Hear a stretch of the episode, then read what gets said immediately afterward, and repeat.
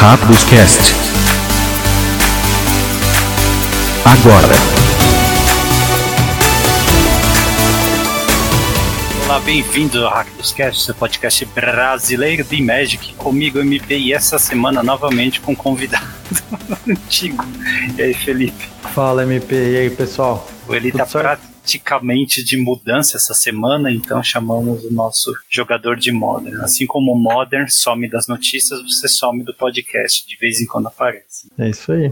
E pensando esses dias, cara, é, se o pioneiro, quando o pioneiro vier pro Arena, se continuar esse push da Wizards com o Arena, cara, é, vai ser, estaremos perto do, da morte do modo. Imagino que esse formato não vai vingar muito, viu? Se, se realmente a gente tiver o, o push aí forte pro, pro pioneiro. Lógico que a Wizards tem que arrumar a economia do Arena também, para a gente ter acesso às cartas, mas assim que tiver vai ser difícil manter, sustentar os dois formatos. Morte é um pouco exagero, mas talvez diminua um pouco, porque a- as próprias, né, os torneios vão acabar sendo preferíveis para o formato que tem no Arena. Mas nada impede que o Modern vá para Arena.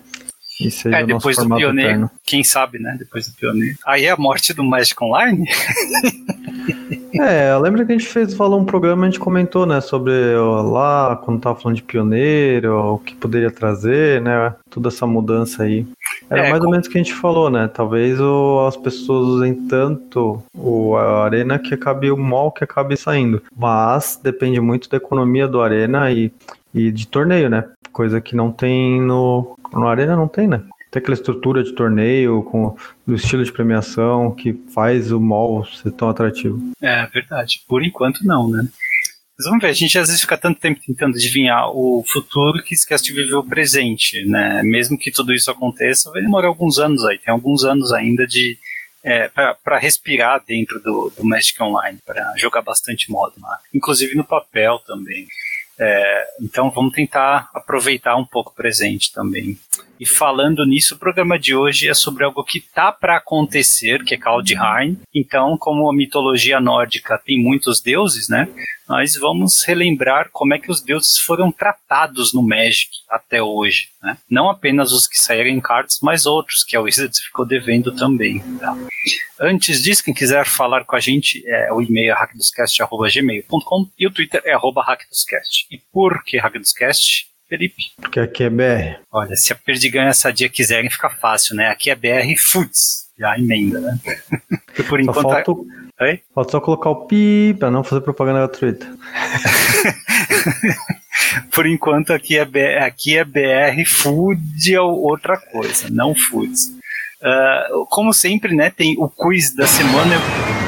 O quiz dessa semana eu acho que você sabe, hein, Felipe. Será? É, o Mark Rosewater, ou Marco Água Rosa, né, trabalha na Wizards há 25 anos.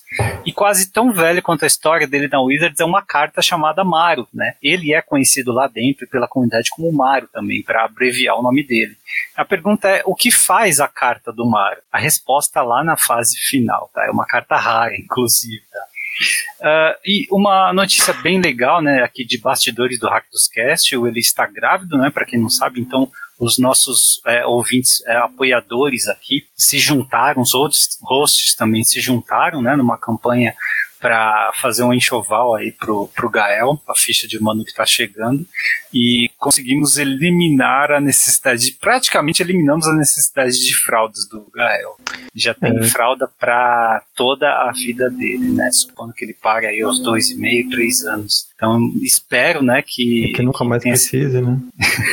ele ficou bem, bem feliz, bem satisfeito. Acho que ele fala mais ah, no próximo programa que ele vier, né? Mas foi bem legal ver que a guilda se juntou aí para ajudar ele nesse momento que ele é pai de primeira viagem, né? Então a gente realmente tem prazer aí de, de ajudar. Inclusive o pessoal tá o pessoal que já vai tá compartilhando experiência. Isso é bem legal também. É mais um exemplo do Gathering, né? Exatamente. Mesmo em ano de pandemia, né? Tem o Gathering aí. Isso aí. Uma boa notícia para os apoiadores também. Nós temos alguns códigos cosméticos do Arena aqui. É o Roberto, nosso apoiador, que nos cedeu. Então vamos sortear aqui entre os apoiadores, tá? É, lá na fase final também vem esse sorteio. Então, enquanto isso, vamos para as notícias. Bora lá. Notícias da semana, artigos e tudo que você não teve tempo de ler. fase de manutenção. Prosseguindo com aquele papo de heurística, inclusive aquele programa que a gente falou de comida, de saúde, né, na fase final, o, o Classic lá, um abraço pro Guto, ele, ele gostou, ele disse que gostaria de ver mais sobre o papo de saúde aqui cast. Muito legal. Mas, continuando, o PV escreveu um artigo sobre heurística, não sei se ele ouviu o podcast ou ele viu a thumb, né, mas ele escreveu um artigo atualizado aqui, dia 11 de novembro, tá? É, seis heurísticas para te fazer um jogador melhor de Magic tá em inglês, mas já está disponível. A paywall já caiu e está lá no site da Star City Game, tá? É artigo denso, mas é o PV, né? Compartilhando um pouco do que faz ele ser o melhor jogador da atualidade, quem sabe até da história, né? Falando em melhor jogador da história, faz 20 anos essa semana que o Fink venceu aquele Invitational em Sydney, hein, Felipe? E a carta que ele escolheu para criar foi o Shadow Mage Infiltrator, lembra dele? Lembro, foi um foi fez história.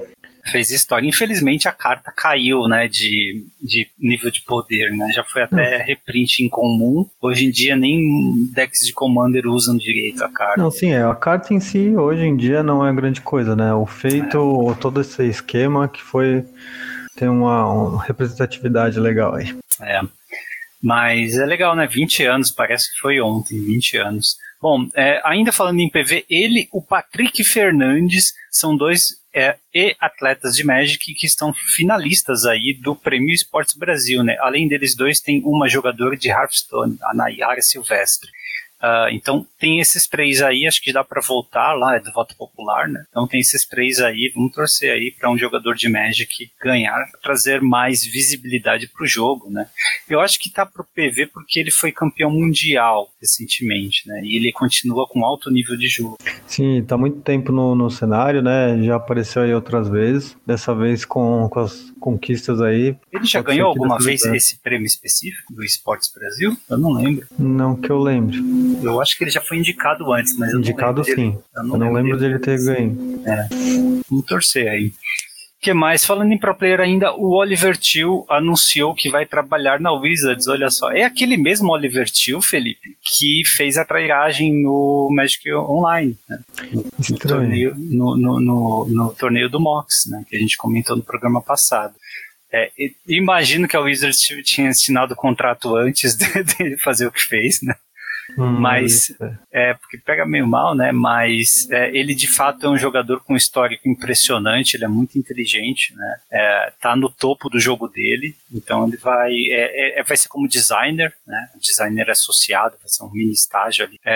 então espero que isso resulte em coisas boas no jogo. Inclusive a Wizards mostra que tá precisando de bons jogadores para corrigir os problemas dos designers, né? com essa filosofia Fire aí. Então, Oliver Till, com certeza é um dos mais indicados, né? Então, espero que ele faça coisas boas pelo jogo, sim.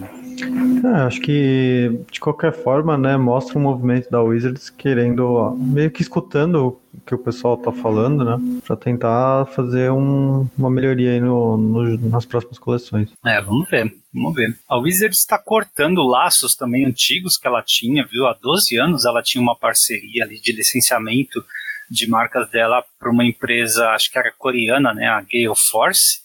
E resolveu parar, né? Não renovar essas licenças e parar mesmo de, de, de fornecer a, é, a, essas licenças. Ela quebrou o contrato com a Gale Force e essa Gale Force entrou com um processo em cima da Wizard, quase um milhão de dólares aqui em processos. Complicado. É, é, lembra um pouquinho do que aconteceu com a os autores de Dragonlance, que nós comentamos aqui. Você estava no programa, né, Felipe? Sim, estava sim.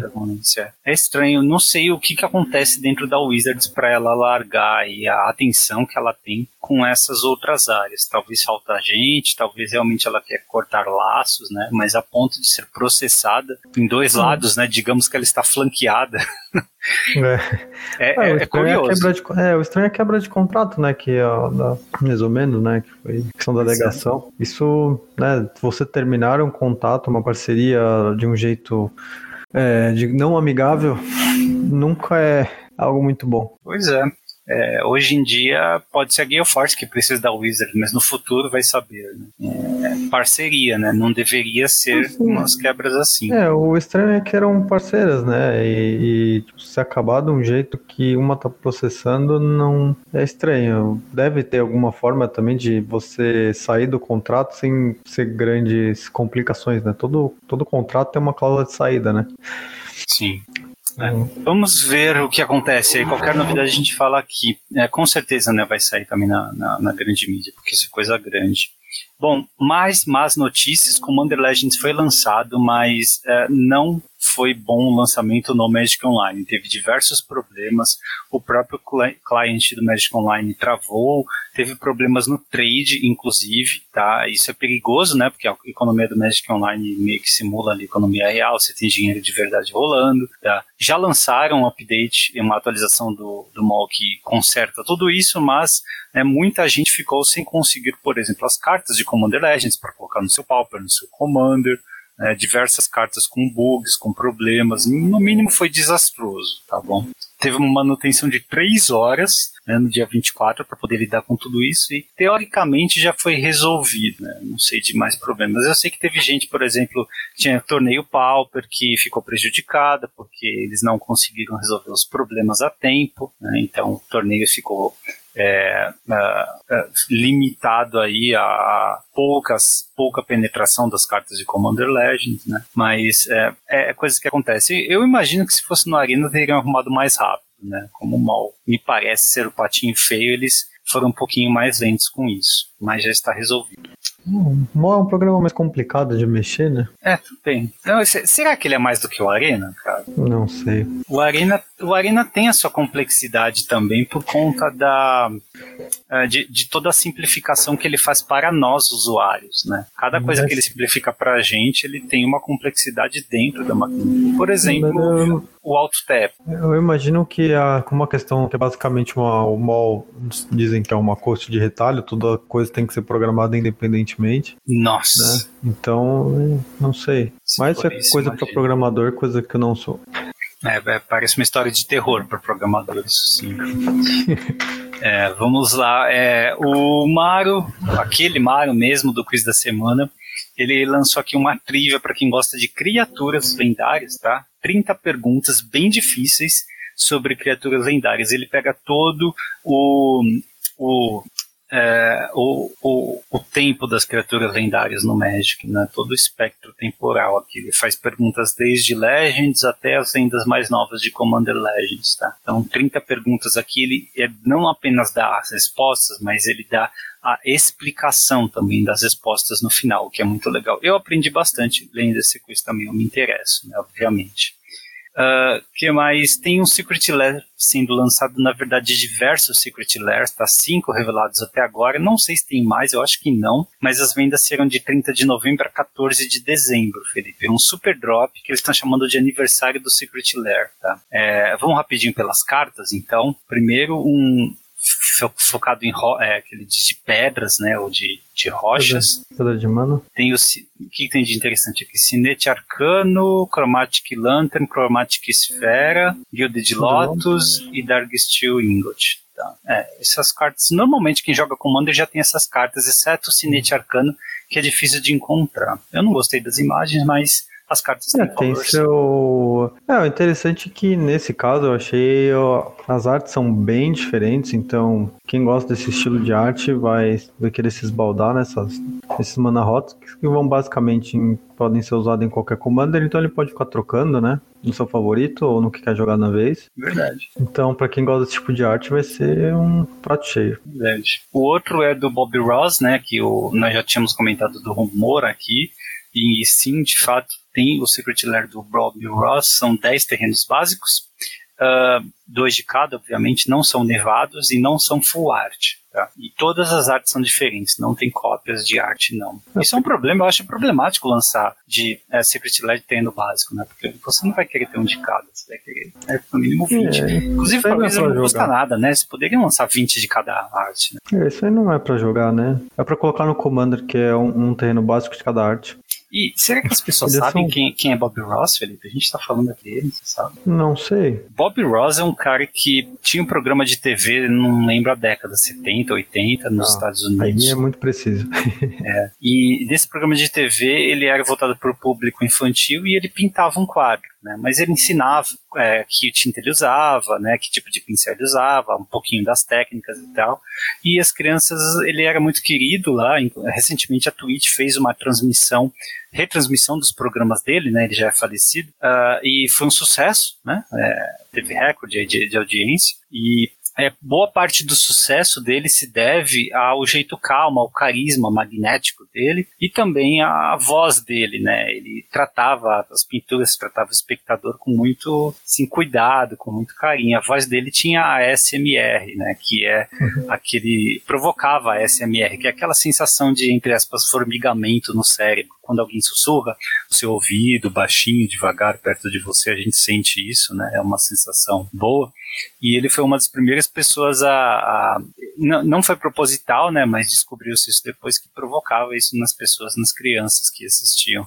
Então, né, ele conquistou aí uma geração, múltiplas gerações, eu diria, tá? E as pinturas dele estão aqui. É, com respeito à arte, é lógico a arte do Bob Ross é bonita, né? Eu não acho que se traduz muito bem nas cartas de Magic. É, eu É. acho que você tem mais um efeito nostálgico, né? Pro, lógico, É, o nosso aí. público não tem É tanto, né? O público brasileiro, né? Não tá tão familiarizado, mas para quem cresceu, né? Assistindo, com certeza traz um ali ó, essa nostalgia. Mas de qualquer forma, convido as pessoas a olharem as artes, né? Assim, Afinal, inclusive, o pessoal do Magic já descobriu quais são os programas nos quais ele pinta essas 10 artes. Caramba. É verdade. E já rastrearam, já está disponível. Foi uma thread no Reddit, tá? Então, quem quiser, quem tiver curiosidade, vai lá. Até porque quem não conhece Bob Ross, né? conhe- Conheça lá, né? Aí Então- já conhece o trabalho dele, já vê ele pintando o terreno, já fica com vontade de comprar. é um ponto de, de, de bondade, né? um ponto de humanidade nesse ano tão ruim que nós vivemos. Então é legal também. Para quem eu invejo quem não conhece os programas dele, é bem legal de assistir. Você, o tempo vai passar rapidinho. Ah, que mais? Tem um mais um que nós tínhamos ah, ventilado aqui, uma é, uma especulação, né? E de fato saiu, é um do Seb McKinnon, tá? O Seb McKinnon é um artista atual aqui de Magic que é bem é, bem contemplado, né? A Wizards deu total liberdade para ele escolher as cartas e desenvolver as artes. São quatro cartas que ele escolheu aqui: Pântano, Sower of Temptation, Dan- Danação e eh, Noite Encantada. Essa Noite Encantada, nossa, fazia tempo que não vi essa carta. Eu, eu gostei de todas as artes, eu acho as artes dele muito legal. É, em termos de valor, valor assim, não sei se tem. Quanto que estão esses? Eles estão de 39, 40 dólares, é, 39 e- Acho que são, e são 50 dólares, né? Todos eles. Ele escolheu cartas icônicas, né? Eu acho Danação, né? bem interessante. Danação e Sower jo- jogam tanto cubo quanto Commander. Vai lá. O que chamou mais atenção é um que foi revelado inclusive pela banda Lacuna Coil, é uma banda italiana de metal não tão pesado, né? É, com vocal feminino, inclusive. Ah, e é um que as, as cartas, as artes das cartas e as cartas em si parecem capas de álbuns de bandas de metal, tipo Iron Maiden, né? Inclusive, elas destoam demais do que nós estamos acostumados a ver, não só em Magic, mas também em alteração de cartas de Magic, né, Felipe? Sim, é, é- é bem legal, assim. É, eu acho que vai na linha daquele do, do Rocks, né? Do Mana, do, do Mana Rocks lá. tá? Que é, meu, pra quem gosta desse estilo, vai querer essas cartas pra colocar no, no Commander e ficar, ficar brincando Mas- com elas, só pra ver as artes. E curioso que cada uma dessas cartas é, é English Making, Troféu do Assassino, De Decimate, Dreadbore e Traximundar, né? E cada uma delas tem um estilo próprio, como se fosse de uma banda diferente. É, Não, é então cada uma. Oi? To- Todas temáticas. Todas temáticas. E cada uma delas parece ser um jogo diferente. Então, mesmo que você tenha as cinco no campo de batalha, ou espalhadas pela mesa, no cemitério, né? Numa mesma partida, não vai conversar direito uma com a outra, né, Felipe? Vai parecer Ah, que você é. está misturando cartas de jogos diferentes. De Cara, eu, exótico eu, é. eu olhando isso me dá a mesma sensação quando eu vi a, aquela camiseta Heavy Metals, não sei se você lembra. Não lembro. Que tem, o, tem os metais pesados escritos em, em, com as letras de banda de metal. Muito bom. Não sei se você lembra daquela, daquela loja de camiseta, esqueci o nome, era, era Geek alguma coisa. Deu vontade, tipo, eu só falo quero. Não, isso aqui é pra dinheiro coleção, na tela. né? Assim. É, de, de Não, fato são, são, são lindas e é pra, pra coleção. Curiosidade sobre Lacuna Coil, um trecho de uma música do Lacuna Coil está na introdução da primeira fase do, desse podcast aqui, da Era do Grilo e do Felipe. Né? É difícil identificar qual música é, mas é a música da introdução, sim. Fica aí pra E quem aí? curte Lacuna Coil como Se eu, quiser voltar, voltar nos podcasts antigos procurar. tem que ir lá no blog, hackdoscast.wordpress.com. É antes do episódio 100, com certeza, tá? Tem um bom número de, de episódios aí pra procurar. Tem. Bom, o último é de esquilos, né? Finalmente prometeram, e é mais um que já tinha sido ventilado, né? Tem seis cartas de esquilo, na verdade cinco cartas e uma ficha. Tá. E a piada interna aqui é com Charter of the Scroll, que é uma mana, coloca uma ficha e flashback duas manas, né? Pra colocar uma outra ficha. Que o flavor ah, da, da, da carta é sobre eles derrotarem o Emrakul, né? Ah, desculpa, não é essa carta, é a, a Scroll Mod. É o Lorde que não é Lorde, né? Porque é um bicho 3 mana 2, 2 que ganha mais um mais um pra cada skill que você tem. É, pra cada skill no campo de batalha, na verdade. E ele diz, fala sobre um Emrakul sendo derrotado por 15 skills. Mas é, es- esquilos, eles legal. eram muito comuns antigamente, né? Ter cartas tribais de esquilo. Hoje em dia virou mais piada, virou mais carta borda cinza. Mas antigamente era bem comum. É, inclusive eu lembro do. Eu comentei do Charter of the Scroll, porque essa carta jogou, né? Na época de Odisseia. É, eu não sei porque eles pararam de. Acho que eles falaram que os quilos não eram apelativos. Eu gostava de fazer fichinha de esquilo. O verde fazia fichinha, pode fazer fichinha do que essa profita, planta, de esquilo agora. né? Enfim, tá aí, tá. É, E talvez as pessoas acharam que era muito sanguinolento jogar esquilos em combate. agora estamos jogando com cachorros, felinos. É, agora é fantasia. Tem uma novidade curiosa aí pra gente, né? Eles prometeram que vão melhorar a logística de distribuição do Secret Lair no ano que vem, tá? Para Europa e Ásia Pacífico, provavelmente para reduzir ali as taxas que os países, eh, alguns países pedem, né? Então fica inviável para muitos consumidores. E também prometeram trazer para a América Latina, tá? É, espero que dentro do mesmo sistema, né? Porque se deixar o Brasil tomar conta das taxas, esse preço aí que nós vemos não vai ser nem um pouco perto do preço que será cobrado por Secret Lair aqui. Mas Vamos esses, ver o que vai dar. esses, por enquanto, é só na América do Norte e Europa.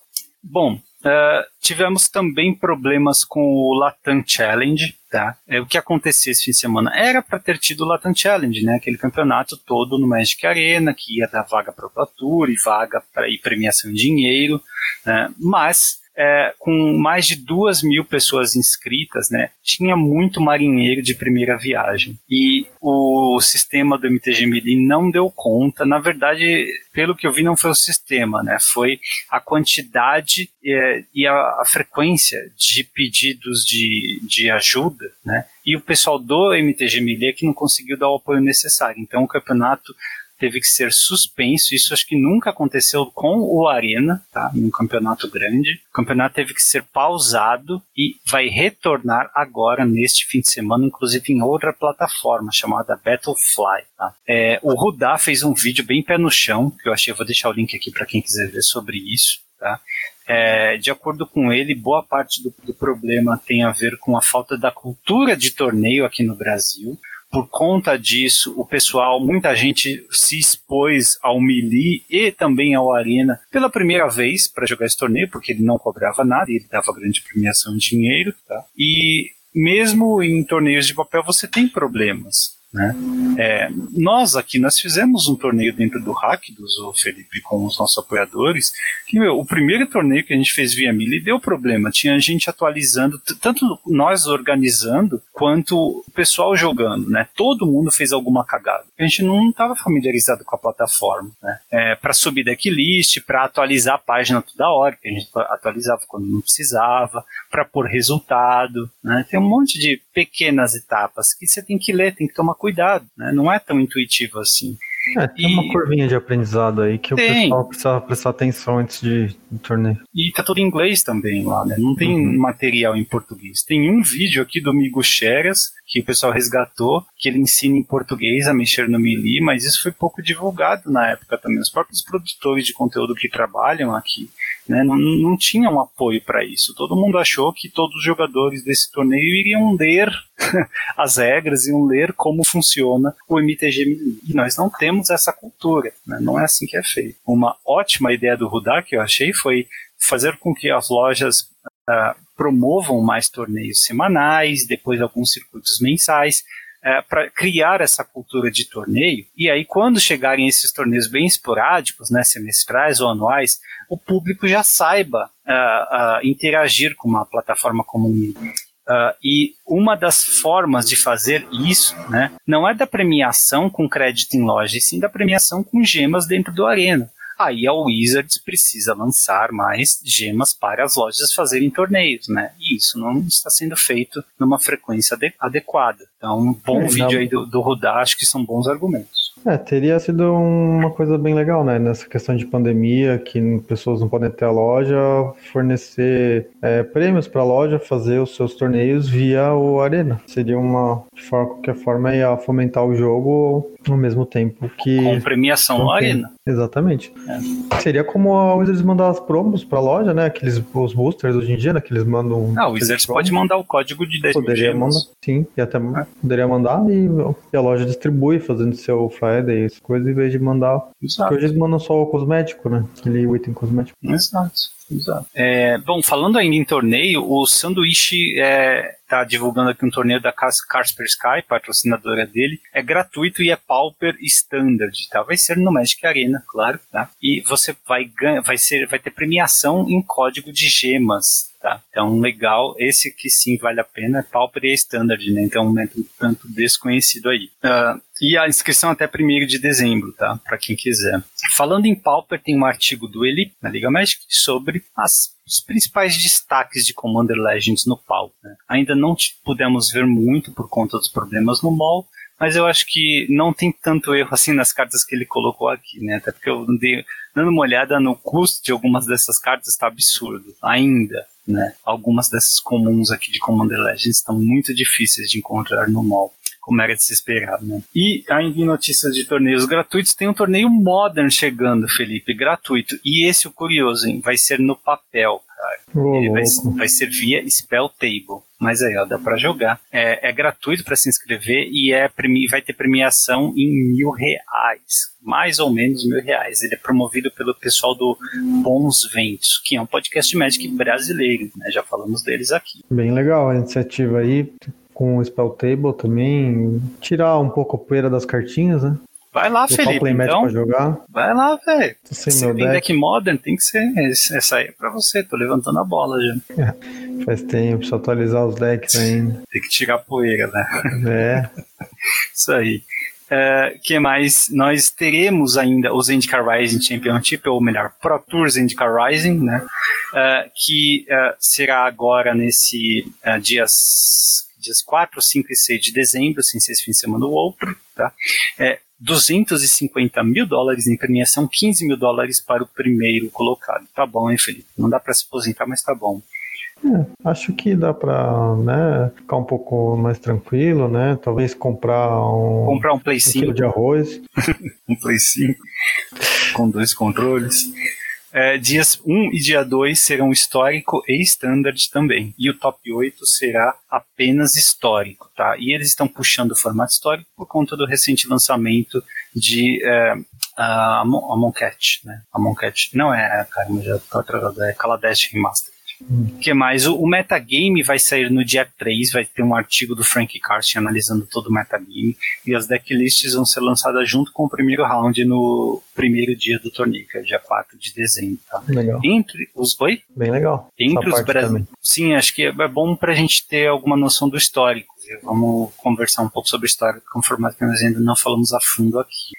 Ah, e é um formato que está bem legal para jogar, viu? só tá caro, né? Mas está bem legal. É, entre os brasileiros temos PV, Jabaiano, é, Patrick Fernandes, Capa Rosa e Bertu. Esses foram os que eu encontrei ali, além do Márcio Carvalho, que é brasileiro de tabela, né? Tabela.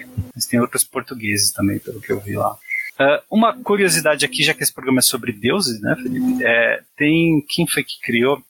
Foi o, uh, o Bruno Machado. Ele postou aqui na comunidade do Magic no Magic Arena no, no Brasil é, um set que ele fez com alguns amigos, né? Um set não são diversas cartas, não chega a ser uma coleção completa, mas são diversas cartas baseadas no candomblé, né? e então são basicamente deuses, né? Chamam orixás, mas são basicamente deuses, e ele deu o mesmo tratamento que a Wizards dá para deuses, né? Então são encantamentos, criaturas lendárias, tem uma cláusula ali para essa criatura, tem algumas habilidades específicas, ele colocou imagem em todas, então por curiosidade, né? Quem quiser dar uma olhada, tá aí, eu vou deixar o link aqui, que foi um trabalho bem feito dele, inclusive, tá? Vale a pena dar uma conferida. É, bem legal que mais? Ah, é, falando em artes legais, né? As artes tivemos cinco artes de alfa vendidas em leilão. A gente, a gente, falou que ia ter esse leilão, né? Recentemente, a, a arte mais famosa era do Demonic Tutor, que inclusive só ela, né, deu quase metade de todo o valor arrecadado aqui. Todo o valor arrecadado entre elas foi de 483 mil dólares, só o Demonic Tutor foi 168 mil dólares, tá? E essas são artes pinturas de verdade, né, não são apenas artes é, digitais. E são quadros pequenos, né? mas são parte da história do Magic. Além do Demonic Tutor, a melhor carta do Magic, que é Contract from Below, Uh, de, também teve o Jaindai Tome, Tome de Jaindai, Mana Flare e Fear, né? Med, ou Amedrontar, eu esqueci qual é a tradução. Eu não lembro a tradução. É. É, eu acho que a arte do Contact From Below saiu barata, 78 mil dólares. De forma geral não foi tão caro quanto né, esperava, mas talvez precise de mais uns 10 anos aí pra... É, se, se daqui a 10 anos tiver gente interessada né, nesse tipo de coisa, eu imagino que vai ter. Sim. 78 ah, mil é, Colecionismo, sempre tem alguém. Sempre tem, né? Bom, mas é interessante. Aí, um pedaço da história do Magic chegando ao público, tá? Uh, e por fim, notícias do Magic Digital. No Magic Online vai ter um cubo de Core 7, de 24 até 2 de dezembro. Então já tá rolando. Se você tá ouvindo isso, já tá rolando. Tem uma semana aí para testar o cubo de Core 7 bora pra Preços e tendências. O mercado do Magic. Aqui, no Hack dos Cast. Felipe, olhando a situação de Commander Legends aqui, é muito interessante o artigo que o Juliano fez na Liga Magic com as cartas mais vendidas de Commander Legends. Adivinha qual foi a comum mais vendida? Não sei. Aquela aura, né? Aquela aura de Monarca que vai destruir, né? A... de acordo com alegações aí de quem manja de Pauper, vai destruir o Pauper até ser banido. Outras cartas também. O, o curioso é que Benção Benevolente, que é a benção de Xamano estritamente melhorada, também está entre as cartas mais vendidas, tá? Você consegue a benção por 50 centavos de reais, mas cair em desgraça, que é a aura azul de Monarca, é, não consegue por menos de R$ 2,50. É, ainda é comprável. Ainda é. Entre as cartas incomuns, Sinete Arcano e Rograk, né, aquela, aquele kobold de zero humanos, são uhum. cartas que me chamaram a atenção aqui, tá? Que eu não esperava ver tanto assim. O Sinete Arcano, né, 10 reais o preço mínimo da liga, e o Rograk, um pouco mais de 4 reais no preço mínimo da Liga Magic, tá? por uma incomum. Né? Não é uma carta meme, a gente vai ver depois que ela já gerou resultados, mas né, é, imagino que essa, essa coleção vai ser muito aberta, então tende a diminuir, sim, é uma carta incomum só. É, eu acho que isso aí é com o tempo, né? Ele é muito novo, dá pra... Só ainda tá muito atrás ainda. Sim, sim. O pessoal tá atrás realmente de é, Furacasco e Agente da Oposição, né? Essas duas são as algumas das raras mais vendidas. A única corte que está aqui entre as top 5 mais vendidas é a corte verde, tá? Para quem não lembra, corte, corte verde é encantamento, quatro mandas, entre jogo você vira monarca. E aí no começo da sua manutenção você pode colocar um terreno da sua mão no campo de batalha. Se você for um monarca, em vez disso, você pode colocar uma criatura ou um terreno da sua mão direto no campo de batalha. Cartinha interessante. É, e é por quatro manas, né? Quatro manas, é. Né? Eu acho justo por quatro manos. Hum. Aliás, a, eu essa esperaria corte... que, custar, que custasse mais, na real. Não, é, é Commander, né, cara? Não, então, eu esperaria que. Eu tava esperando que esse, esse efeito custasse, custasse mais. Essa corte está com um spread de preço bem alto, né? R$ reais o mínimo da liga e R$ reais a média. E entre as míticas mais vendidas, é, a Lotus de joias não está entre as míticas mais vendidas. Acho que tem pouca Poxa. gente louca o suficiente para investir ali os 500, 600, 700 reais que estavam sendo pedidos nas primeiras semanas. É, o Sakashima das Mil Faces, armadura do comandante, aquela que dá proteção contra cores que não são a da identidade de cor do comandante, o Kamal novo, tá? É, o, a Hydra, que tem cascata de quatro vezes, e a Jessica, né? A Jessica que é o Planinauta, é, que é, é, é, uma, é, entre ela o Teveste Zat, ela é o melhor Planinauta, né? Dessa coleção nova. Então tá aí, tá. E eu tinha falado da Lotus de joias, né? Ela já está começando a cair, já tem loja. Ela chegou na casa dos 50 dólares essa semana, o Felipe, e já tem loja lá pedindo 54 dólares apenas. Tá. Estamos chegando no preço justo dessa carga. É, capaz de variar bastante ainda. É, mas eu, eu, eu acho justo estacionar abaixo dos 50 dólares, enquanto esse set estiver sendo aberto e vendido. Que é muito recente, né? Então ainda vai, uma mítica ainda vai flutuar bastante. É. Bom, entre cartas aí de destaque, né, temos o Cedris, o, traidor, o Rei Traidor, que é uma carta de Uh, como é que é o nome da atividade de reanimação? Esqueci o nome. Uh, reviver? Não, não é reviver, é o nome. Lá de, de Alara, caramba. É o bis que funciona uma vez só. Eu esqueci o nome. Você lembra? Não tô lembrando. Ah, a memória, memória tá, tá me traindo. Mas enfim, ele teve um crescimento absurdo, né? Subiu quase cinco vezes de preço essa semana. Saiu de preço de book para 25 dólares em média, tá? Uh, por quê? Porque tem uma carta nova que combina muito bem com ele. É desenterrar, tá? A habilidade. Ah. É desenterrar. É, a carta nova que combina é a Obeca. A Obeca que também é Grixis, tá? E ela tem uma habilidade de encerrar o turno, né? Aquele comandante novo que vem ah. encerra o turno. Então, você não precisa uh, exilar os bichos para sempre, né? Que você traz de volta com a habilidade do Cedros, que é muito bom. Tá? Uma outra coisa que subiu muito também é Dozan, The Falling Leaf, que é uma lenda lá de Kamigawa, tá? Uh, essa carta subiu um pouquinho, 20 e poucos por cento, tá? 9 dólares já, o preço médio apenas, batendo os 9 dólares. E o que, que o Dozan faz, né? Para aquilo que ele faz, tá? Eu acho que o preço até que tá justo, já que ele não teve reprints até hoje, tá? É uma rara de Kamigawa. Verde, 3 manas, 2, 2. Jogadores só podem jogar mágicas durante os seus turnos. É, é justo, né? Com um único, único print, 9 dólares, Kamigawa relativamente antigo. E com um efeito universal. Sim. Então, obviamente, a comanda. Não consigo uh, duvidar dele aparecendo, talvez, aí. Acho que é desnecessário um Legacy e tal, porque tem o Elfinho lá, mas né, um efeito universal desse é complicado. Uh, e uma outra coisa, né? É, só para aqui mostrar né, o, a parte boa de ter tantos reprints né, tantos produtos em um ano e alguns deles trazendo as mesmas cartas e reprintando, né, é que nós temos duas cartas que eram muito procuradas há um ano atrás e hoje já estão bem mais acessíveis, né, a Azusa tá, e o Green Tooth, que caíram demais já. Tá? Dá exemplo aqui da, do, do, do Green Tutor, né, uma carta que já só tinha ali em. É, como é é o nome? É, Portal Three Kingdoms, né? Isso, acho que é Portal. Isso, uma carta com preço absurdo, acima de 70 dólares, tá? Hoje, 13 dólares, o preço médio, tá? E a é, Sussa. Oi? É justamente porque era do. que era de um. De um site bem restrito, né?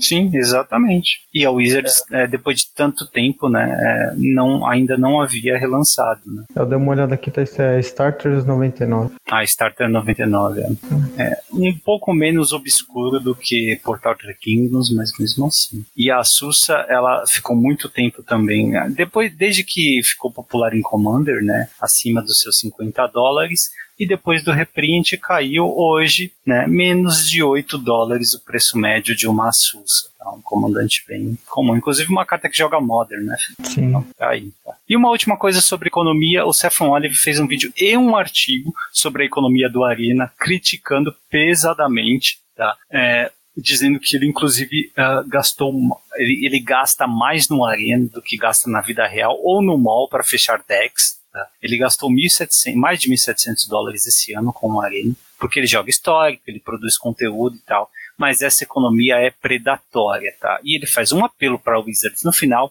alterar a economia, torná-la mais acessível, principalmente para quem joga histórico, porque a frequência de lançamento desses produtos, né, ela impossibilita a entrada ou a experimentação dos jogadores, tá? Porque fica muito caro. E é, eu acho que não só o custo é, na cara, assim, de, de conseguir as cartas, mas também a sensação, Felipe, de posse? No Magic Online você tem uma posse que você pode trocar né, por outros chiques e eventualmente até transformar em dinheiro. Tá? E no papel, obviamente, você tem uma posse de papel que você pode vender para uma loja para trocar com algum amiguinho né, e fazer dinheiro também. Agora, no Arena você não pode fazer nada com essas cartas. Cara. Então é um ralo de dinheiro, você não recupera investimento nenhum. Olha. Então isso é, torna as coisas piores ainda. E quando você está falando de histórico, é bem difícil você conseguir a partir do momento que você não está lá desde sempre. Isso. É, é muito. É, é, consome muita wildcards, é difícil conseguir wildcards nesse tipo de economia. Você não pode ir lá e comprar o seu deck, né? Então, não é nem, acaba às vezes não sendo nem uma questão de dinheiro, né? É, eles, acaba sendo desproporcional. Eles travaram a economia, né? Devia ter uma maneira de comprar Porque, assim, ou comprar sets inteiros. Né? Me parece que se você jogar só standard, a economia até que gira, né? Porque você tá ali, você joga o draft, pega as cartas do próprio formato aí. Ah, então não é só standard, é limitado e standard. Não, sim, é, não, é, é que eu tô falando de construído, né? Parece que ele, a economia, se você considerar só né, o, o, o padrão, funciona, mas na hora que você coloca histórico, e daí a gente já tá imaginando ali que vai, que uma hora histórico provavelmente vai, vai virar o Pioneer, alguém que entra hoje no Arena tem uma dificuldade tremenda para jogar o, esse histórico. Hum, com certeza. Então, às vezes o cara tá jogando um Pioneer é, na vida ali no IRL, nas cartas físicas, e aí o cara vai pro Arena e não consegue montar o deck que ele quer. É frustrante, né? Porque em teoria o Arena era para ser mais acessível, mais amigável, é free to play, né? Exatamente. E não acaba sendo. E você ainda lembra do plano original que eles tinham pro histórico, que era custar o dobro de Coringas? Você imagina como seria se a comunidade não tivesse reclamado, Felipe? Não, não ia existir, né? Eu acho que daí não ia é. ter histórico. Porque ou você joga desde sempre ou você não joga. E a grande vantagem de ter um produto digital é que você não tem um problema de impressão, então você vai fazer formatos não rotativos serem tão acessíveis quanto um formato rotativo. Exato. Isso, isso mostra que eles não planejaram bem a economia e que tem espaço é, para melhorias. Ou eles não querem incentivar o histórico, não sei. Ou eles querem que seja muito mais vantajoso você jogar o standard, porque é, é onde eles querem focar, e então você fala, ah, tem um histórico aí, isso e é isso. Mas você tem que jogar muito standard pra você poder jogar o histórico. E talvez você nem queira mais jogar o histórico e continue jogando standard para sempre. É triste, porque o formato tem. Agora ele tá ficando muito legal, né? Com a entrada dessas novas coleções. Ele tá criando uma cara só dele, sabe? Ele, em alguns momentos, né? Em outros momentos ele fica mais travado. M mesmo com a conta do Rakdos, por exemplo, que tá lá desde quando a beta foi aberta. É uma conta free to play, só compramos aquele pack inicial e não dá para acompanhar o histórico. Não dá. Você pode montar um deck, né? atualizar ele ali de vez em quando, mas não dá para ficar trocando o tempo todo. E não é a graça, né? A graça é você poder trocar, até porque você não tem o que fazer com as cartas, certo? Você não tem esse retorno de posse. É, você talvez tem um torneio ou outra coisa. Não sei lá, poderiam ter alguma, alguma questão nisso, de botar mais coisa no, em jogo. Eu não sei. Cara, ideias não faltam, falta a Wizards ouvir e agir, né? Se ela quiser mesmo, tá? Mas ideias não faltam. Espero que de fato ela faça alguma coisa. Mas no planejamento que eles sempre colocam, né? Com aquela transparência deles, é nada nesse Mas eles estão muito focados em transformar o histórico no Pioneer e só depois eles vão resolver esse problema. Ah, se for assim, vai ter que ter paciência. Não tem jeito. Falando em paciência, Felipe, a agenda de lançamentos é o seguinte: Commander Legends acabou de lançar, né? Commander Collection Verde, dia 4 de dezembro, tá? Aquelas oito cartinhas verdes lá para quem quiser. Teoricamente, nessa. Né? Chega na loja dia 4 de dezembro. E Kaldheim lá no final de janeiro, tá? 29 de janeiro a 4 de fevereiro é a semana de lançamento. Mas os spoilers de Kaldheim começam dia 7 Teoricamente de janeiro. não teremos é, pré-release, né? Você foi recordado. Só em casa. Decks de destaque. Agora, na fase de combate. Recado para quem estiver jogando o Latam Challenge, tá? Precisa. Eu vou deixar um link aqui com as orientações, mas você precisa sim seguir as orientações para mudar para o Battlefy, que é uma nova plataforma, para garantir que você continua jogando, tá? O curioso é que o metagame uh, desse, desse primeiro dia, né? Ele, o primeiro dia que não terminou, ele é bem uh, representativo do estado atual do standard, tá? Está bem dividido, embora um quarto do formato seja Gru Aventuras, tá? que teoricamente é o melhor deck do momento, mas depois você tem 15% de Dimir Ladinos, aquele deck que também é forte, nós conversamos com o Sanduíche, e ali entre 8% e 9% você tem dois decks dividindo ali, que é o Mono Verde Agro e o Esper Doom Fortold, tá? Esse Doom Fortold que voltou aí das cinzas por estar muito bem posicionado, tá? E depois ali com 7 mil por cento de Vir Control e depois Temur Ramp com 6%, e aí vai baixando bastante, tá? Então é bem representativo do meta atual, aí Gru Aventuras parece uma ótima escolha, mas quando um deck chega a 25% do meta, Felipe, é todo mundo sabe jogar contra você. Isso pode ser um problema. É, o problema na verdade é ser 25% do meta se continuar ganhando.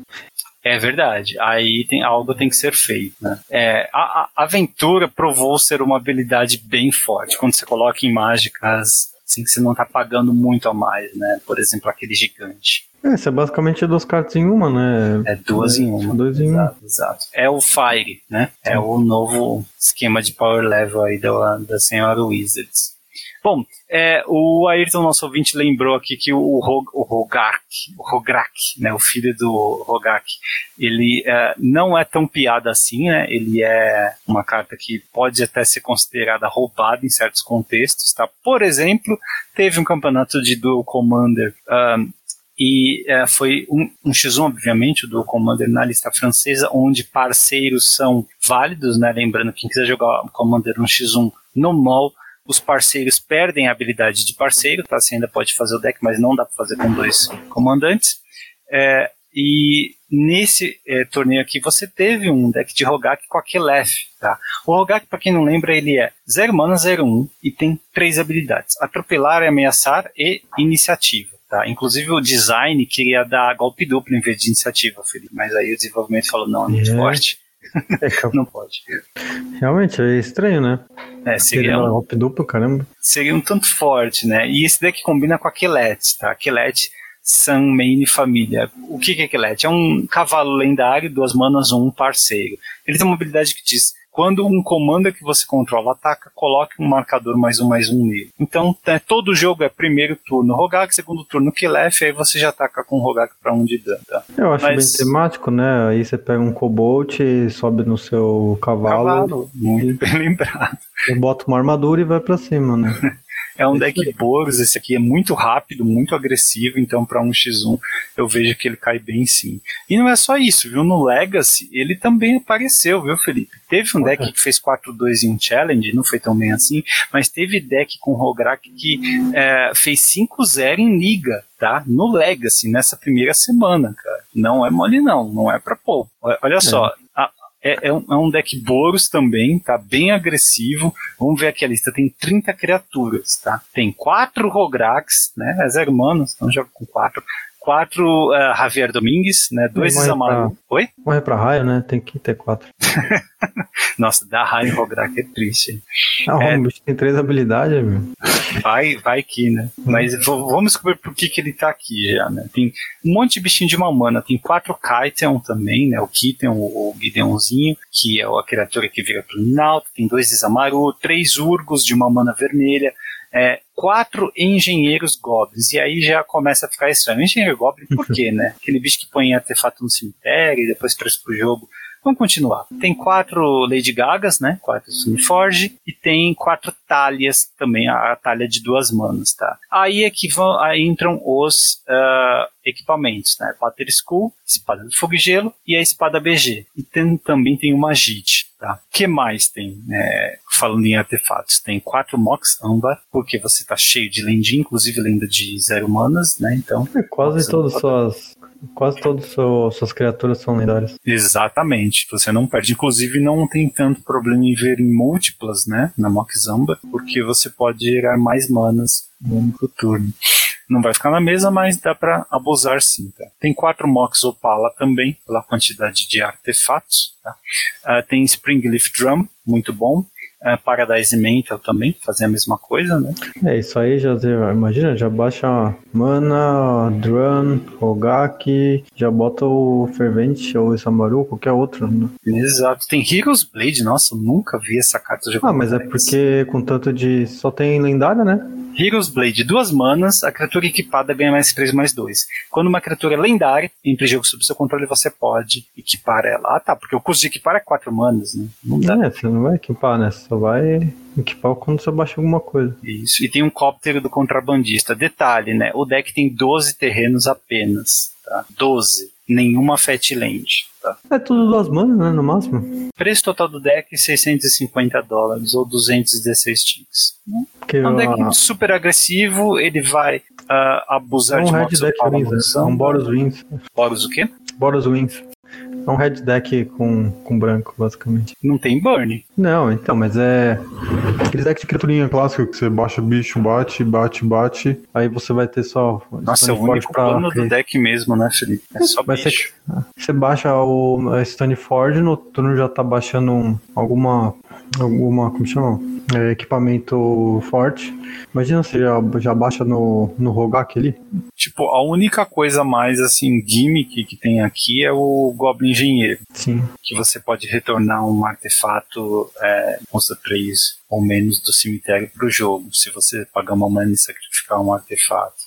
Aí é uma maneira de sacrificar, sei lá, uma Max Opala, uma Max Zamba que tá sobrando, para trazer uma das espadas, por exemplo, ou para trazer um cóptero, alguma coisa assim. É que o turno é, base... é o deck baseado na explosão, né? Mas você sai com mana, Rogak, Amber, Opala e ou Drum ou Paradise Mantle, você tem três manas no primeiro turno, já fez três criaturas. Sem contar o Rogak, ou duas. Você usa já faz Stoneforge no primeiro turno e, eu sei fico, lá, baixa um Fervente ou Isamaru. Mesmo assim, eu fico meio assim porque ele não se protege com nada. Não tem. Ele tá de boas, pô, não tem um raio, ou até uma espadazinha arados aqui, um PF. Não, não tem.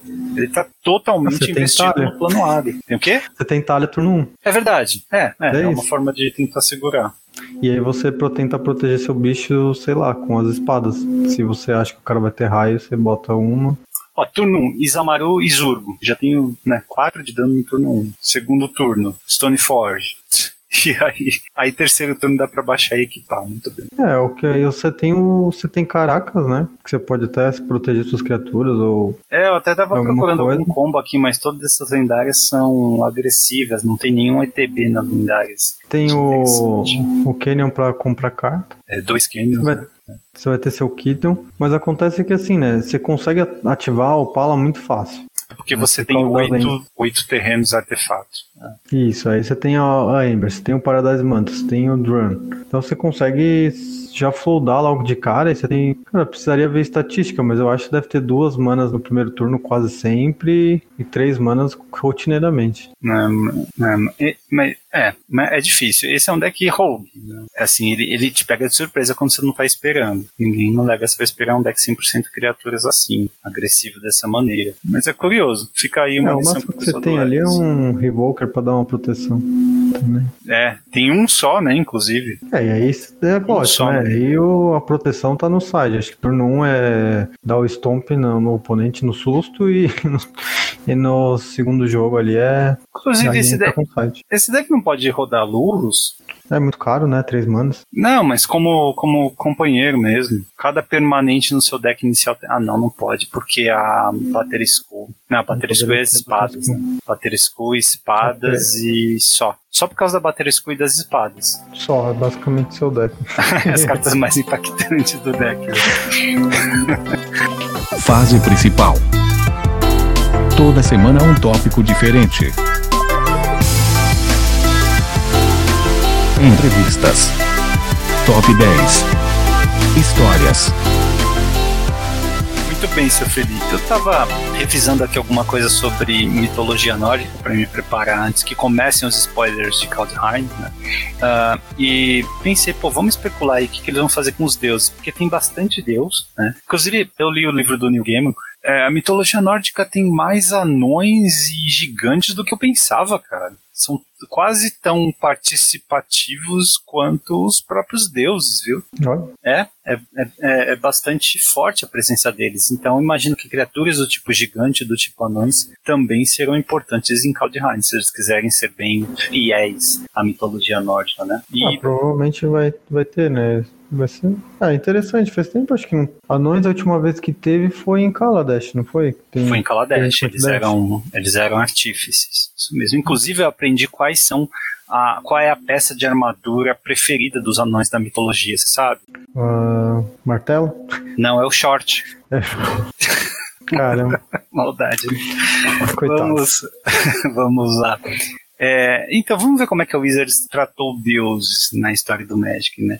O curioso é que você tem deuses de divindades, né? Ou seja, é, são uh, personagens que são tratados, louvados como deuses, mas que no cânone mesmo não tem o mesmo poder que Deus. Mas a palavra Deus está presente desde Alfa, cara. Lembra? Cólera de Deus. Sim. Né? Mas aí, aí era, você... uma, era, era uma entidade, um significado mais mais monoteísta, digamos assim. Sim, sim. Em, em Arabian Nights, que foi o, o lore foi trazido das Mil e Uma Noites, né, o Richard Garfield colocou a palavra Alá, né? Hum. É, exército de Alá, por exemplo, né? Tem uma carta chamada Jihad, né? Então Alá é mais é, é o equivalente ao Deus uh, cristão, né? O hum. Deus da tradição católica para os muçulmanos, mas é um Deus monoteísta também, mas a palavra estava Deus. lá, né? A referência a um Deus estava lá também. Sim, é, faz parte da, ali do, dos monoteístas da época, né? Do judaísmo, cristianismo e o islamismo, né? Exatamente. Mesma vertente.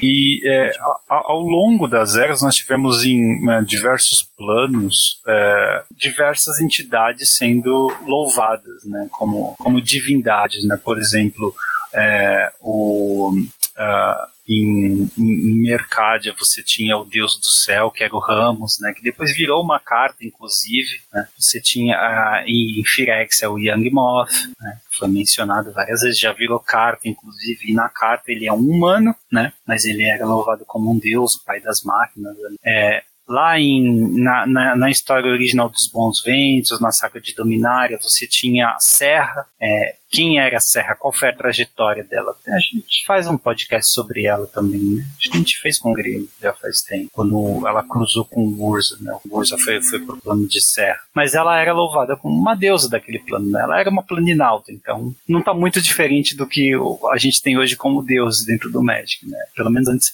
da emenda. Sim. E é, você tinha, por exemplo, em, em Estrade mais recentemente, a Avacin, né? Pô, mas a Avacin não é Deus. É, mas ela era louvada como um Deus, né? Você não tinha uma igreja da Avacin, não tinha o símbolo dela que representava a fé, que queimava as criaturas do mal. Exatamente, era ela era, era, um, era um credo, né, que seguia ela, basicamente. Isso, inclusive depois, né, na, na segunda visita a Innistrad, o pessoal ficou louco demais, né, devoto até demais, fanático demais, né, dentro da igreja dela. A própria Vacin, né, ela ficou, em vez de monobranca, bolos para representar esse lado mais caótico, mais louco. Em Kamigawa você tinha os Kami, que eram espíritos deuses menores, tá, mas eles tinham esse, dentro do lore mesmo, né, eles tinham esse, essa ideia de serem deuses deuses menores aqui dentro do plano na Terra. Se tinha menção a Deus, por exemplo, em Carona, a, a, a carta Carona é vírgula falso Deus, né? é uma criatura muito forte, uma das primeiras criaturas a tentar representar um poder de divindade, embora a carta fosse bem fraca, né? Mas tinha cinco cores e tinha toda uma história por trás da fusão da croma com a Gesca, né? No lore ela não era fraco. No lore não era nada fraco. Né? É, os de é, o, o, os deuses em si que foram lançados como, como cartas, né? É, uma pergunta inicial, Felipe. Você acha que foi ousado da Wizards colocar tipo de criatura deus?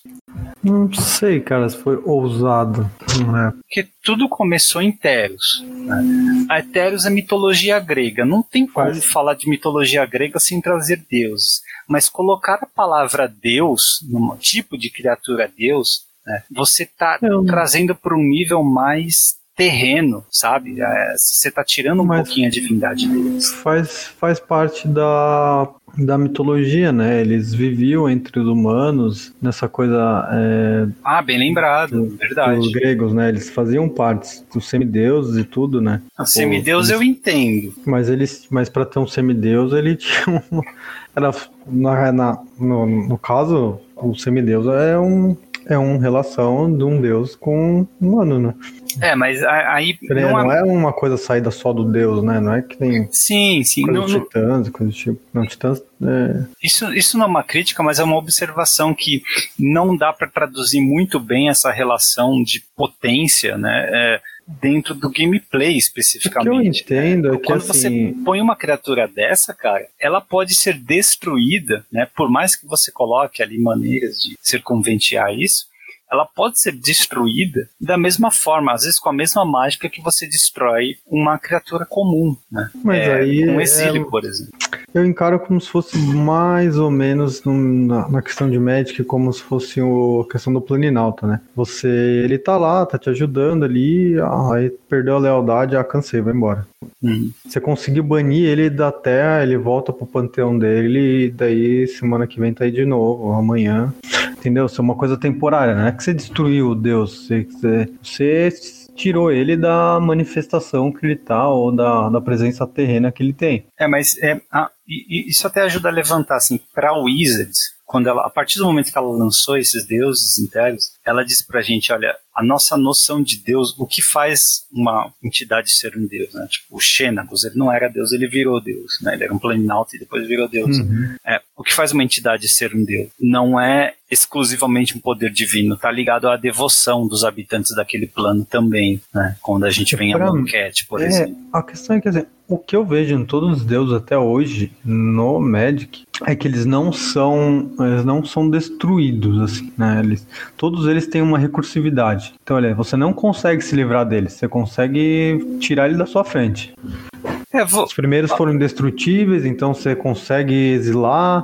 Os outros já foram, se você destrói, ele volta pro baralho. Ainda bem que você está falando disso, né? Vamos lembrar então, aproveitar esse brecha para lembrar os de Teros, né? É, primeiro em Teros vieram cinco deuses, um de cada cor. É, a Taça, o Púrfaro, a Nileia, o Erebo e o Eliode. Né? E eles eram criaturas encantamentos lendários eles não podiam atacar ou bloquear, a não ser que você tivesse uma certa devoção, né? Então, uhum. mesmo assim, mesmo sem poder atacar e bloquear, eles tinham todos uma habilidade é, estática ou e ou ativada. Então, eles faziam alguma coisa, né? Me Sim, é, eu, é, eu acho que mecanicamente é basicamente como ele estou aqui, estou dando favores para vocês. Nossa, vocês gostam muito de mim, então vou interferir pessoalmente. Exatamente. E inclusive quando eles voltaram agora na, na Teros mais recente, é, é, a mesma coisa, né? Eles também uhum. é, é, é, é, quase que a mesma coisa, né? Eles não são criaturas enquanto, basicamente, né? não pode atacar nem bloquear, ou seja, eles não são criaturas enquanto você não tem a devoção certa, né? No Teros original era isso, inclusive, eu estou confundindo com os de Amonkhet. Eles não, não são não, criaturas, eles é são apenas é. encantamentos. E eles têm tanto habilidade estática como ativada, fazem alguma coisa. Isso, Aí, os deuses de Teros têm, têm, eles carregam mais essa questão de devoção, que eu acho que é uma questão cultural também, que era os templos aos deuses, né, do, dos gregos. Ah, tinha os templos, é verdade, verdade. E aí, é, em Born of the Gods, em, em Jornada para Nix, nós tivemos o restante dos deuses que eles chamaram de deuses menores, né? e as dez combinações de cores. Cada uma tinha um deus. A mesma coisa, eles não eram criaturas enquanto você não tinha devoção para eles, e todos eles tinham uma habilidade é, ativada ou desencadeada. É, e aí com, nós tivemos os 15 primeiros deuses do Magic. Né? Eu imagino que eu, eu entendo aqueles cinco primeiros, tá? Os deuses menores, eu imagino que foi uma maneira de. Uh, já, Commander já era muito popular, né? Então foi uma maneira de criar comandantes dentro dessa mecânica de deuses. Né? Comandantes que não funcionavam como criaturas, a não ser que você tinha devoção, mas que faziam alguma coisa, que tinham uma habilidade é, é, a desencadeada ou ativada. eles no, no lore, sim. Né? Você tem sempre um panteão principal e os, e aí os filhos, sobrinhos, tios e tal, que são relacionamentos dos deuses e essas coisas. É, Sabe é que tem os deuses mais poderosos e os outros. É, na, na, na mitologia grega você tinha os titãs, né? Que eram os pais dos deuses, basicamente. E aí, é, não que eram extremamente mais poderosos, né? Mas acho que até ficaria muito convoluto uh, complicar, né? Jogando uh, uh, esse mais um tipo acima de deuses, talvez, um tipo paralelo aos deuses, mas que tentasse representar essa opulência. Hum. E entre aqueles deuses secundários, eles acabaram chamando mais atenção do que os deuses primários, né? É, por conta da diversidade de habilidades, das aplicações em Commander, né? Logo de cara, o Crufix, que é o, o G, e a Carametra chamaram muito atenção para Commander, a Carametra GW, né?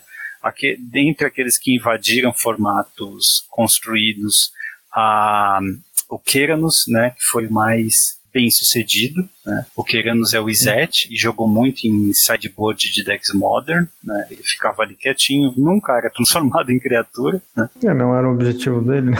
Não, a habilidade estática dele ali era suficiente.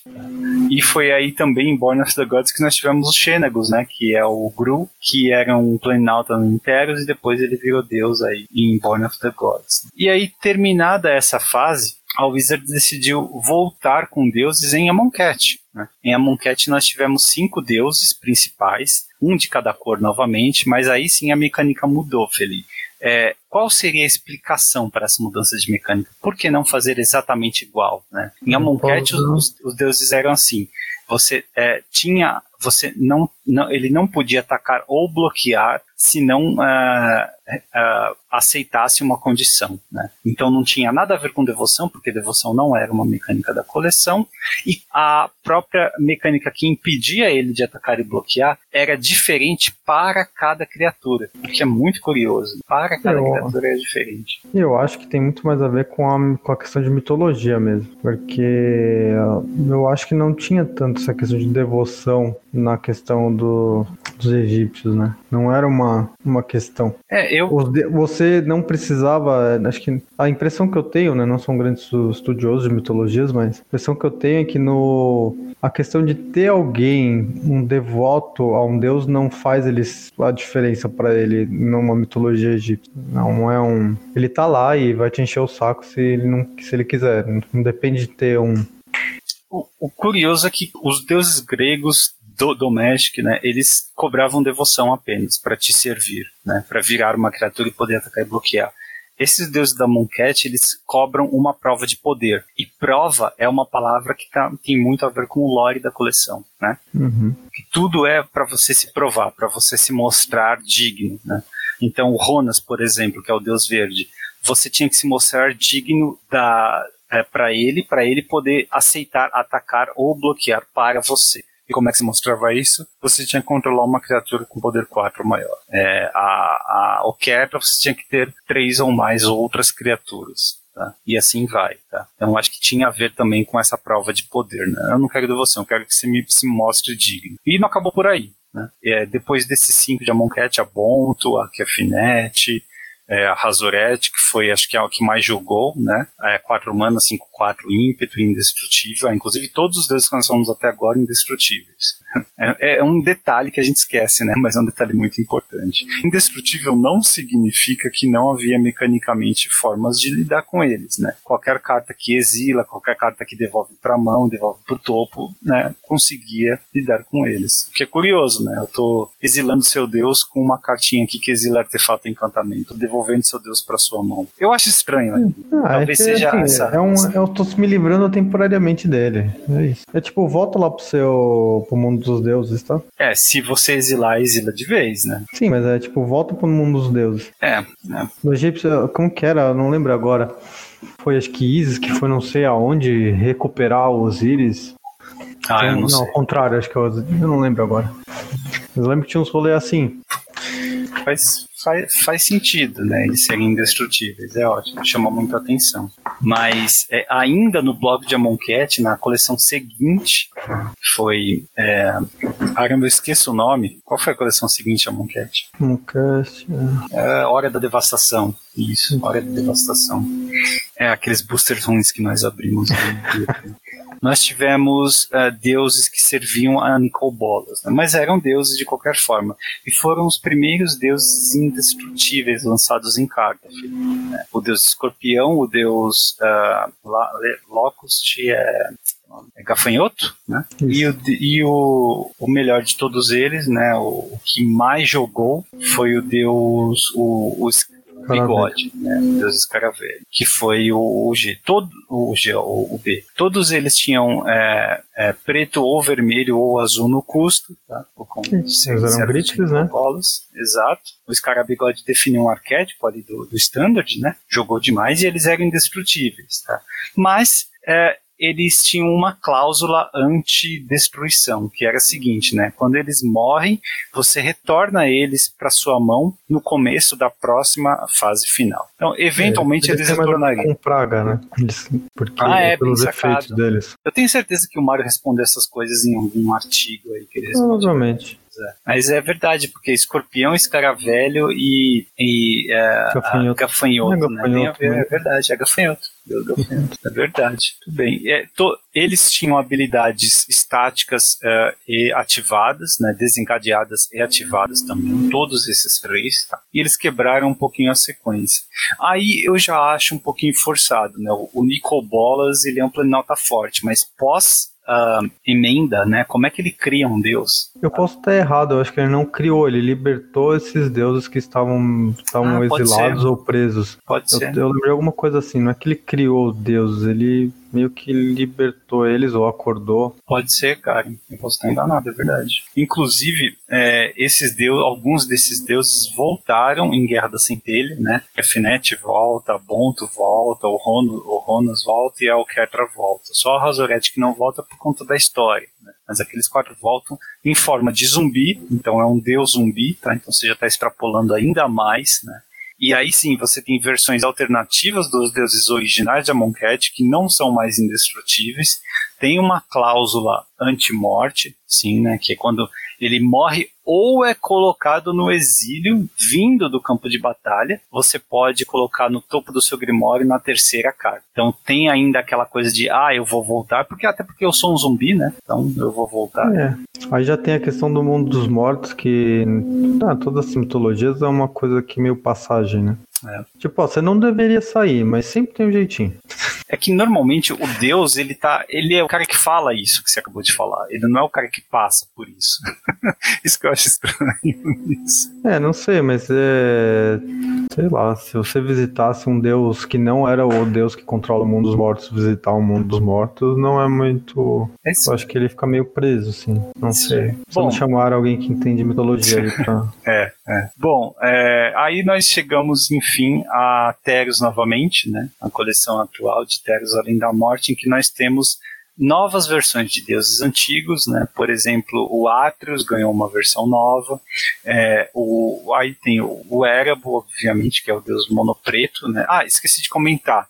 O deus é, em Guerra da Cintilha tinha um deus adicional que não é um deus que o Nicol Bolas trouxe, é um deus que já existia em Ravnica, tá? É o primeiro deus de Ravnica que nós vemos lançado em carta, que é o, o Ilharg, né? Que é aquele boi. É, inclusive ele e aqueles deuses zumbis de Guerra da Centelha são os únicos deuses lançados em carta que tem tipo além de Deus. Né? O tipo desse boi aí, que eu chamo de boi, é javali. Tá? O tipo de criatura dele oficial é javali Deus. Tá? Ele é um javali que era venerado pelos Gru, ali, pelo culto, que inclusive o, o Domi né, veio a liderar durante uma época, e ele acabou sendo representado em carta. Uh, curiosamente, ele tem a mesma cláusula anti-morte que os deuses zumbis mas ele não é um zumbi e não veio de Amonkhet, ele é natural de Ravnica mesmo. Isso é, deve ter alguma explicação. É, estranho porque se um deus pode se manifestar assim, né? É, inclusive, essa nossa terceira foi a nossa terceira visita a Ravnica, né? É, será que eles não podem, então, começar a lançar deuses em outros planos, né? Dependendo da plot, e lançar deuses que já existiam faz tempo, né? Por que não? Já que abriram a porta aqui, né? Tem um precedente. Poder pode. Se vai ficar bom bom. Se eles querem, se eles querem continuar com essa questão de recursividade, é, precisa ter mecanicamente precisa fazer sentido e ter jeito de lidar com ele, senão é, fica muito quebrado. Uma outra coisa curiosa é que, apesar de inglês para alguns deuses não fazer sentido, mas em português, desde Teros original a gente tem isso, né? E a Monket também teve isso repetido, é que os deuses têm um gênero definido, né? É, você consegue definir que a Zorete feminina, é, Eliode é um homem, né? Um, um homem com chifres, é um homem. Enfim, é, é, curioso isso porque dependendo do approach que você quer dar, né? É, você não precisa definir o sexo para o seu Deus, né? Uma carametra, um crufix, não, não precisa, né? Inclusive a própria concepção de um ser espiritual maior do que tudo, né? Que criou tudo, que é venerado por vários, né? Acho que não, não Depende, né? Porque os deuses gregos têm gênero definido. Os, Tanto é que eles engravidam algumas mulheres, ou às vezes são engravidados por homens. Sim, né? os egípcios é, também têm gênero, até onde eu lembro. A maioria dos, dos que não. Que a, acho que a maioria dos não monoteístas tem gênero definido. É, é verdade, é verdade.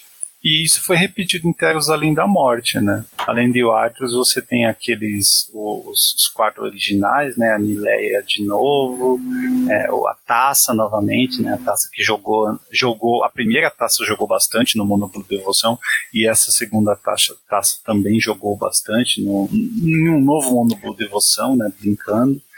É, e esses novos deuses, deuses inteiros eles voltaram a ser indestrutíveis, então essa é a cláusula anti-destruição deles, tá? E além disso, eles podem ser é, é criaturas se é, você tiver a devoção. Eles cobram a devoção da mesma forma que cobravam anteriormente. Né? Uma devoção de cinco para os deuses é, é, monocoloridos. Né? Eu gosto de manter Oi? Manter cláusula por plano. É, é aí você fica, fica mais fácil de identificar, né? Em Teros você precisa de devoção, em Amon porque você, você... É, porque você coloca em lore, né? Isso é justificável pelo lore. É, é verdade, verdade. Curioso isso. E é, algumas outras cartas saíram uh, aproveitando o nome Deus ou até referenciando alguns desses deuses. Por exemplo, Anger of the Gods, né? a ira dos deuses, é um sweeper bem, bem comum de se ver por aí. Uh, é uma carta de Teros. Né? Teros é a primeira vez que ela saiu? Não, Acho que sim. E uh, outras cartas, né? por exemplo, Dádiva do Faraó Deus. Quem é o Faraó Deus? Tá? apesar de ter Deus no nome, ele nunca apareceu com o tipo Deus, mas é o Nicobolas, né? Nós não temos nenhum faraó Deus em cargo. E você tem duas cartas com Nicobolas com Deus no nome.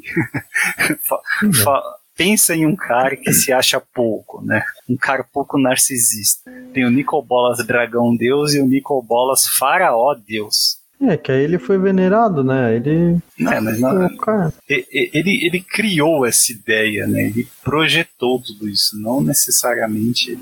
Assim, ó, se eu tenho um é. plano de dominação do mundo, eu vou escolher um plano e fazer as pessoas me adorarem, porque daí é muito mais fácil falar, oh, gente, cheguei. Eu não preciso é, bater nelas, né? Elas já, já, já me veneram. É mais Incontestável, fácil, né? né, Felipe? É, fica mais fácil, né? Dá muito é. trabalho. Imagina, chega lá, então, agora eu mando em vocês. mais fácil vocês me adorarem depois. Aí eu não preciso mais fazer nada, né? Verdade. Já fiz.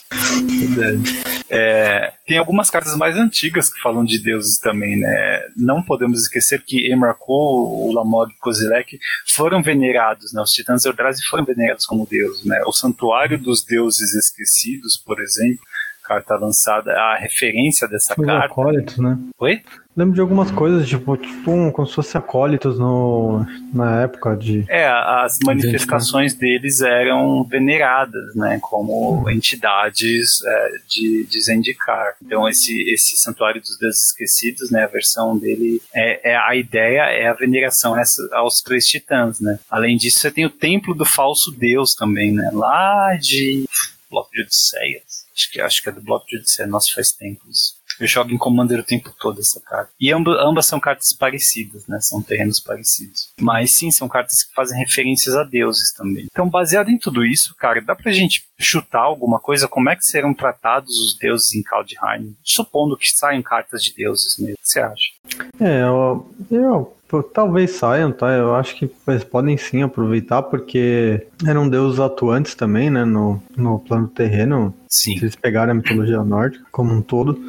É, e aí eu acho que provavelmente vai ter uma cláusula, alguma cláusula também de antidestruição. Não sei, poderia. Talvez algo até como. É que aí acho que ficaria muito forte, mas jogar do exílio. Hum, alguma coisa assim. eu, Aí. eu, eu sei que veneração não é algo muito comum para esses deuses. Não, é, e Eu acho que vai ter que, tipo, cumprir o objetivo, assim. Eles têm alguma coisa em mente, eles querem alguma coisa e. É. Eu tenho a impressão que eles são muito mais. é, tipo, quero alguma coisa, sabe? É só, só pelo livro do Neil Gaiman fica bem raso, né? Porque também tem um pouquinho ali de mitologia dele mesmo, né? Colocou. Mas o que eu percebi desses deuses é que eles agem, mas eles são um tanto, digamos, preguiçosos. Eles sempre delegam para alguém, para um outro deus ou para um gigante ou para um anão fazer alguma coisa. né? E eles gostam, eles têm um comportamento humano no sentido de gostam de ah, ah, se eh, de, de grandes banquetes, de celebrações. Então, eu imagino que eles não vão eh, se, se negar a atacar alguém. Né? Eles sempre serão criaturas, eles são muito terráqueos nesse sentido. Mas é- eles, eles sempre vão poder atacar o bloqueio. Eu imagino se que deve ser algo no, senti no sentido de virar e não desvirar. Tipo, sempre que essa criatura eh, atacar ou bloquear, virar, ela não desvira no próximo etapa. Deve ser essa a cláusula para para evitar o abuso. Né? Pode ser. Eu penso assim, se eles pegarem um pouco. Porque é, do senso comum são do, do dessa questão viking, é eles vão querer pegar aquela parte, eles sempre querem combater, né? Sempre estão sempre tão afim, de forma geral. Ah, sim. Hum, se for pegar pelo estereótipo. Então talvez eles até coloquem alguma coisa, ataca alguns deuses, né? Pode até mesclar, né? Ataca todo turno, ou então pague X entre a, tipo, sei lá, se for, for pro cemitério, exile, aí na fase de combate pague X, ele entra atacado virada, virado atacando. Algum Verdade. rolê assim também. Talvez também pode fazer, aproveitar que já inventaram uma mecânica para companheiro, colocar nesse esquema de pague X, volta pra mão e aí. Pode ser. Você acha que eles vão ser indestrutíveis? Não, acho que indestrutível, indestrutível não. É, eles, é, é, Eu eles- tenho, eu tenho mais a impressão de recursividade do que indestrutível. É, é, é bem difícil pensar em uma, uma pegada diferente, né? No, no, no caso deles. Mas é, É, a última vez que eu li sobre mitologia nórdica era muito novo. Não... é, é mais ou menos isso que eu falei, assim, eles é, têm. é, É que a gente lembra dos deuses bases, né? A gente lembra ali do, né, do, do Zeus. Odin, Odin, o pai de todos, não, a é. Freya, o, o Thor. Não, mas tem muita coisa, cara. Eu lembro que tinha um livro de mitologia nórdica que meu tinha uma tinha muito, muito, muito, muito deus. Eu Muita imagino coisa, que, né? que E é, é, é, eles vão não ter só que deuses, ficar. né? Muita coisa. Eles vão ter que ficar no, no que é mais conhecido. E como é uma coleção É, só, a gente o- não vai ter um bloco em Kaldheim. Eu imagino que a gente não vai ter que eles não vão 10 pegar nem deuses. todos. Não, se vocês quiserem pegar um de cada cor, ó, Odin, Loki, Thor, Freya e, sei lá, Heimdall, exemplo. Pronto, já Talvez. era. Fechou os cinco. É, e se, é se, você, se eles forem pegar pela questão de, do que tá fazendo sucesso, vai ser, vai ser coisa de porradaria envolvendo combate. Não vão deixar de atacar, não. Isso é. Isso é. Que é isso que tá no, né, na questão que tá aí em, em voga. Isso acontece bastante. Acontece bastante nessa, nessa mitologia. É, Então, E uma outra coisa também que é bastante presente na mitologia nórdica é o frio, o gelo. né? Pelo menos né, no- ne- nesse, ne- nesse pouco que eu li. Né? É, a- as paisagens naturais, tem, tem a questão do mar, por causa da, da, da, da, da serpente, que é uma, na, na história do New Game, é um, dos filhos do Loki, cobre o mar inteiro, enfim.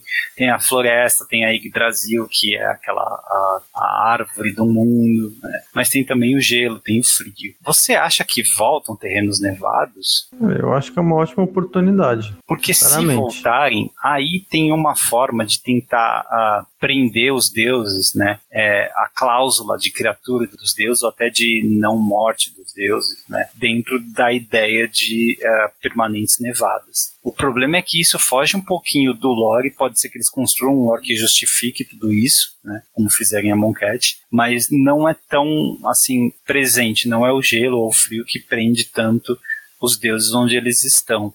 Mas talvez seja uma forma, né? Por exemplo, é, esse deus é indestrutível, mas ele não é uma criatura enquanto você não tiver, sei lá, cinco permanentes nevadas, coisas assim. Será? Pode ser. Quem sabe, né? Quem Não sabe? é, tá não aqui sei. especulando porque É, é difícil, a gente também não conhece tanto assim da mitologia se eles, se eles colocarem deuses, devem colocar as valquírias, certo? Valkyries, é, é legal. Como é que eles vão colocar também? É outra... Se, semideuses é interessante. Semideuses nós já vimos inteiros, nós já vimos carta com nome semideus, por exemplo, semideus da vingança, né, o Demigod of Revenge, lá de uh, Morningtide, não, de Shadowmoor, né? Que é, essa criatura ela fez, chamou muita atenção, né? Custa 5 manas híbridas do, de hack, né? jogou bastante na época, inclusive. É, eles podem fazer coisas assim com semideuses também. Seria interessante, né? Seria uma forma de incluir todo esse panteão, né? mas sem colocar todo mundo num patamar de criatura mítica indestrutível, né? E que tem efeito devastador. É, precisa ver muito o que, que, que eles vão querer, né? Eu imagino que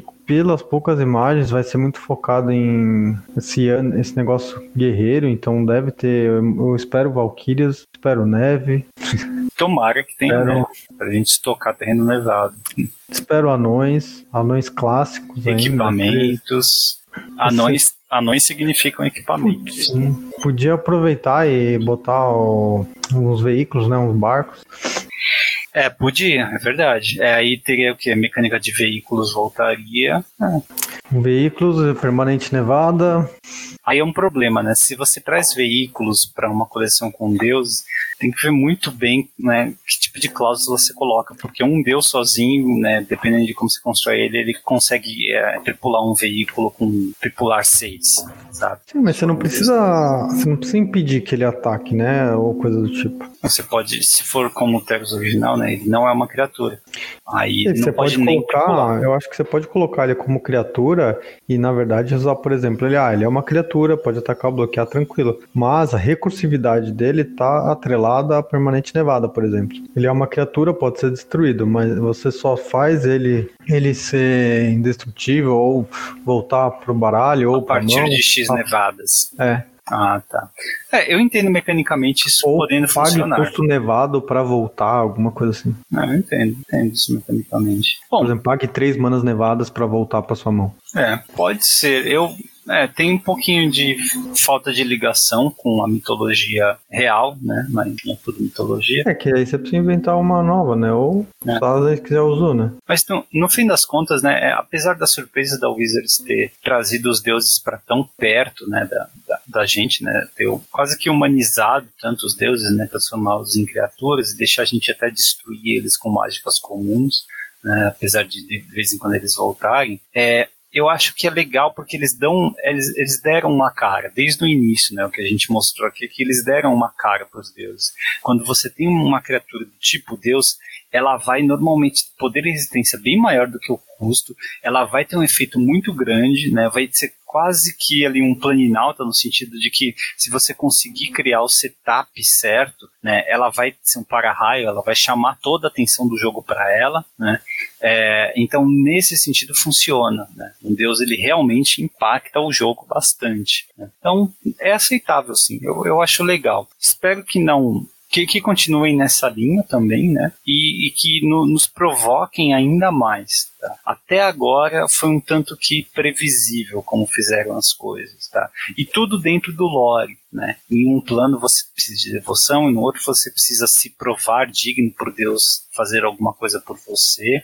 Agora a gente vai ver, né? Talvez seja algo também de se provar digno, mas é, é, é, sempre interessante reparar como a Wizards diferencia os planos, dá uma cara única, apesar de repetir o tipo de criatura que ela trata. É, eu tô.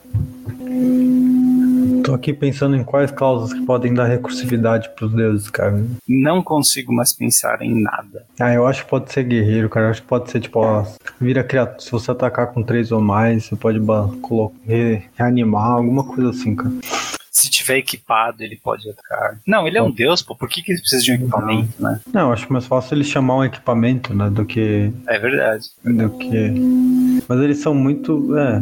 Querendo ou não, cara, a maioria dos deuses, eles são meio guerreiros, né? Ou, ou tem a ver, né? Mesmo os mais. Ou eles inspiram, né? Os próprios inspiram a humanidade a fazer eu acho que, coisa. Eu acho que só. Acho que só a Freia e a como é que chama a esposa do Odin lá? Que não são guerreiros.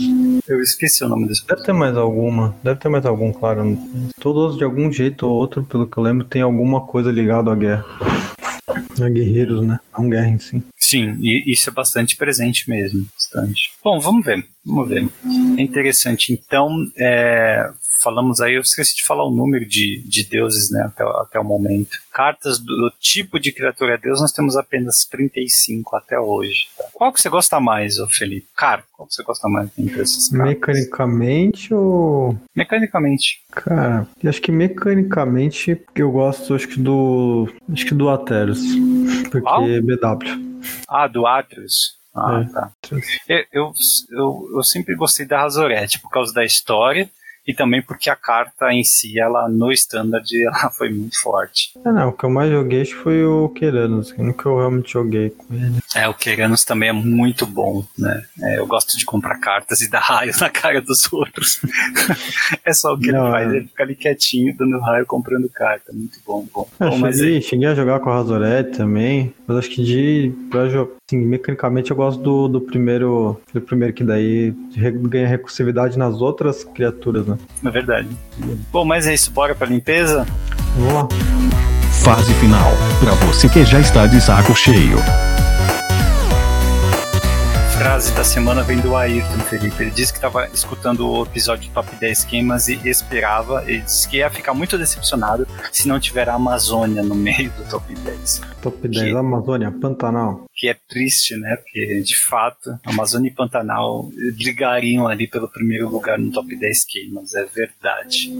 Notícia da semana triste e, ao mesmo tempo, é, bem perspicaz do Ayrton. Valeu, Ayrton. E a resposta do quiz da semana, cara? Você sabe o que faz o Mario? É...